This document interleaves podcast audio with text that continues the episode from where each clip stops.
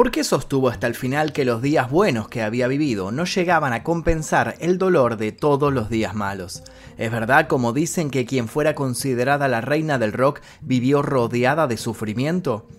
Bueno, de eso vamos a hablar en este informe, de eso y de otras tantas cosas.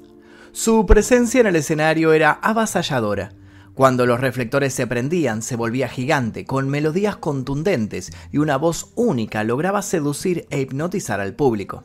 Verla en un show era caer rendido a sus pies. Pero cuando el telón se cerraba, los días de quien vendió más de 200 millones de álbumes en todo el mundo eran grises. Por mucho que quería escapar del pasado, este seguía proyectando su sombra sobre ella. Por mucho que quería burlar a las tragedias, las tragedias la encontraban. ¿Y qué hizo frente a la adversidad? Se levantó, una y otra vez. Se hizo lugar en una industria dominada por hombres y se convirtió en todo un emblema. Sus recitales rompieron récords de ventas y sin nada que envidiara a las mayores leyendas, ganó 8 premios Grammy.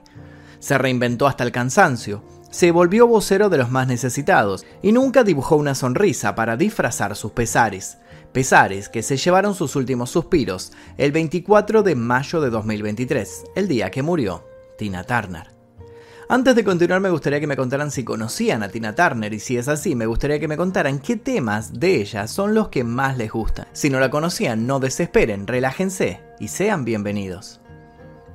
Y antes de comenzar también les pido por favor que dejen su like, se suscriban y activen notificaciones y les pido que dejen sugerencias en los comentarios sobre posibles futuros videos. Ahora sí, comencemos. Tina llevaba tres años retirada de la música cuando la muerte empezó a rondar cerca.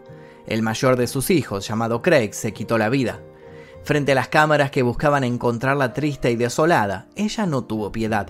Sin bajar la vista, dijo que conocía a la culpable de que Craig ya no estuviera en el mundo de los vivos.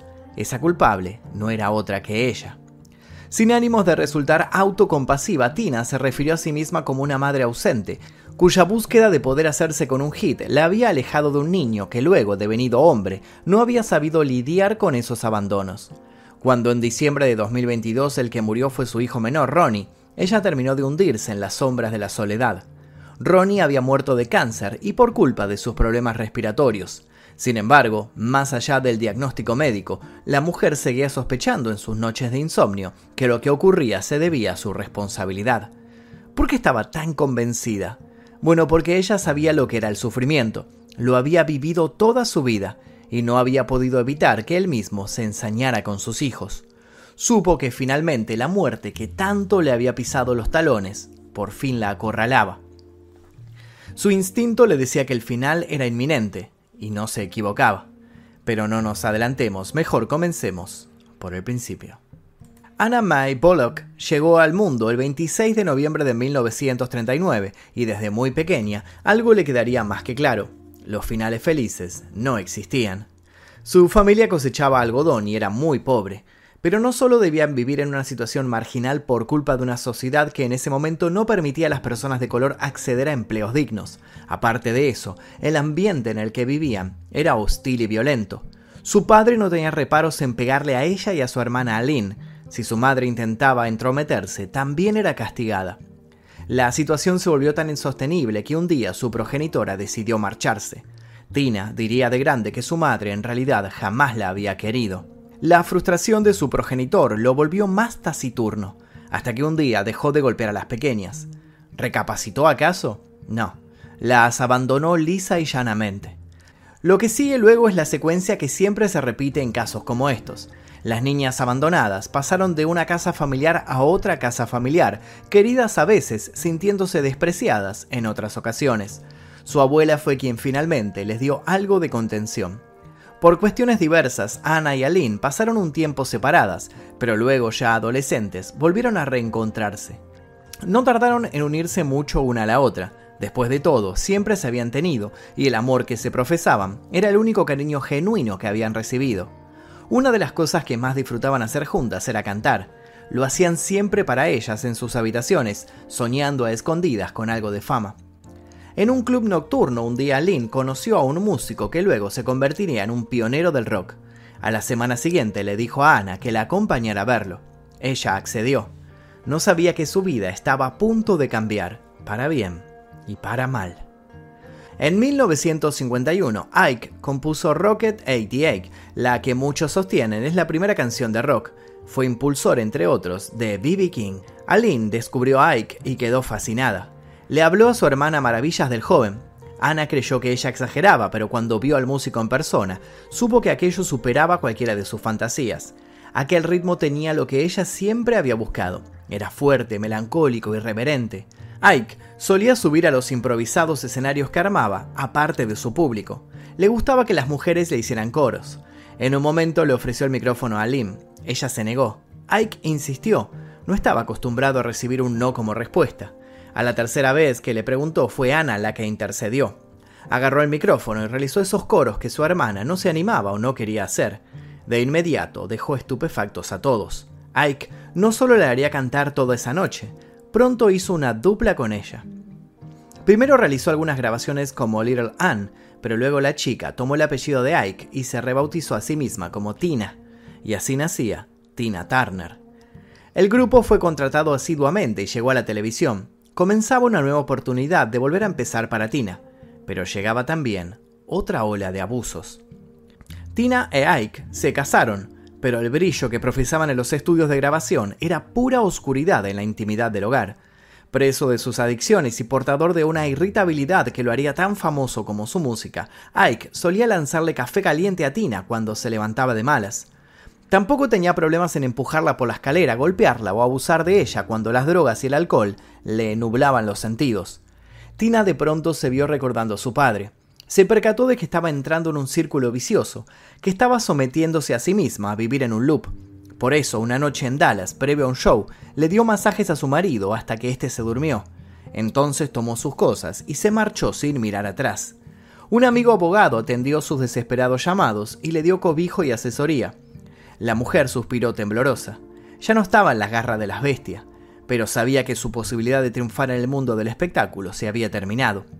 En un mundo tan machista como el de aquella época, todos la verían como la villana de la película. Estaba claro que ninguna discográfica querría tener trato con la ex de una de las más grandes promesas. Esa noche durmió sin moretones pero resignada, pensando que ya nunca volvería a cantar en público. No sabía cuánto se equivocaba. Tina tenía más de 40 años y ningún éxito como solista. Por eso, cuando el manager Roger Davis decidió representarla, todos lo miraron como si estuviera loco. El hombre sonrió y les pidió tiempo. Sabía que tenía en sus manos a un diamante en bruto. Tina aceptó el desafío de reinventarse, y para evitar tener que hablar una y otra vez del pasado, decidió dar una entrevista a la revista People. Contó todas las humillaciones a las que había sido sometida, contó todo lo que había padecido desde niña y con Ike. Lo hizo para no cargar con ese fantasma. No se imaginaba que iba a convertirse en la referente de muchas mujeres que supieron de lo que ella hablaba cuando hablaba de sentirse oprimida. Se abrió todo un abanico de nuevo público y entonces Roger hizo la jugada maestra. Tina entró a grabar a un estudio con muchas condiciones en contra. Le dieron pocos días, poca plata, poca seguridad a la hora de difundir el trabajo. Casi que deseaban verla fracasar, pero su voz pudo más que los prejuicios y los caprichos de empresarios con poca sensibilidad. Su voz llegó a las radios y el público la aclamó sin dudarlo. Private Dancer, su álbum solista, vendió casi 20 millones de copias. Y luego de aquello, su fama solo aumentaría y aumentaría, más y más discos, duetos con los más destacados, revolución en cada una de sus presentaciones. Algún desafortunado periodista llegó a decir que ella era como James Brown, pero mujer. Ella se rió ante la comparación. Ella no era James Brown mujer, ella era más que eso. Ella era ella, Tina Turner, la mujer que había enseñado a bailar, ni más ni menos que a Mick Jagger. Cayó a cada uno de sus detractores con astucia, es decir, sin seguirles el juego. Cada vez que alguien la trató de demasiado vieja para el rock, ella se mostró más y más versátil, más moderna y más innovadora. En medio de su gran éxito de los 80, Tina publicó sus memorias, y como si con agotar estadios no le alcanzara, también fue un bestseller literario. Así todo, seguía vacía. Sentía que nada era ese mundo de alfombras rojas y estatuillas doradas si no tenía lo más importante. Tina no se sentía amada. Al menos hasta que conoció a un joven ejecutivo de su discográfica, Erwin Back. Ella tenía 16 años más que él. Cuando mencionó que se estaba enamorando, todos se rieron. Le pronosticaron un romance efímero y banal. Contra toda profecía, Erwin y Tina se mantendrían unidos hasta el final. Y es así como nuestra historia vuelve al principio. En el año 2000, Tina Turner, a la edad de 61 años, decidió retirarse de los escenarios. En 2004 publicó un nuevo álbum recopilatorio titulado All the Best, que contenía, entre otros, el sencillo Open Arms. Tras una larga etapa de relativo silencio, participó en el álbum River de Johnny Leathers de Herbie Hancock y en febrero de 2008 reapareció en una gala de los premios Grammy ofreciendo un enérgico dueto con Beyoncé. En dicha gala, el álbum de Hancock ganó el galardón más preciado, el Grammy al mejor álbum del año. En 2009 realizó una gira mundial. Aprovechó para festejar sus 50 años en el mundo del espectáculo y para despedirse otra vez de los escenarios. Luego se recluyó en su majestuoso castillo suizo en el que vivía desde 1995. Según se supo en 2016, Tina Turner fue diagnosticada de un cáncer intestinal, lo que le trajo diversos problemas. En abril de 2017, la artista recibió un trasplante de riñón de su marido. En su momento fue todo un éxito, pero algunas fuentes revelaron que hubo una nueva falla que derivó en complicaciones. En 2018 llegaría la muerte de Craig, más tarde la de Ronnie. Para ese entonces, su vida era representada en un musical de Broadway, en biopics, documentales y unos cuantos libros. En todos se mostraba su historia trágica, pero siempre se la resaltaba victoriosa.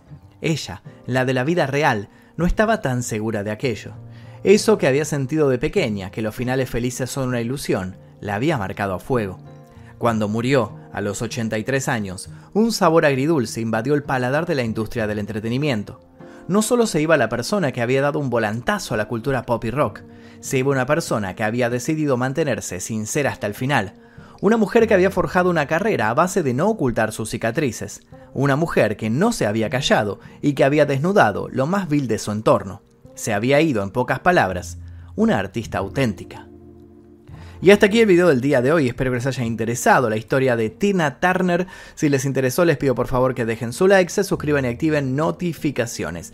También les pido por favor que dejen comentarios, eh, que aporten nuevos datos también a esta historia y que dejen sugerencias para posibles futuros videos. Yo les voy a dejar un par de videos aquí para que sigan haciendo maratón y sin nada más que decir me despido. Mi nombre es Magnum Mephisto y esto fue El Día Que.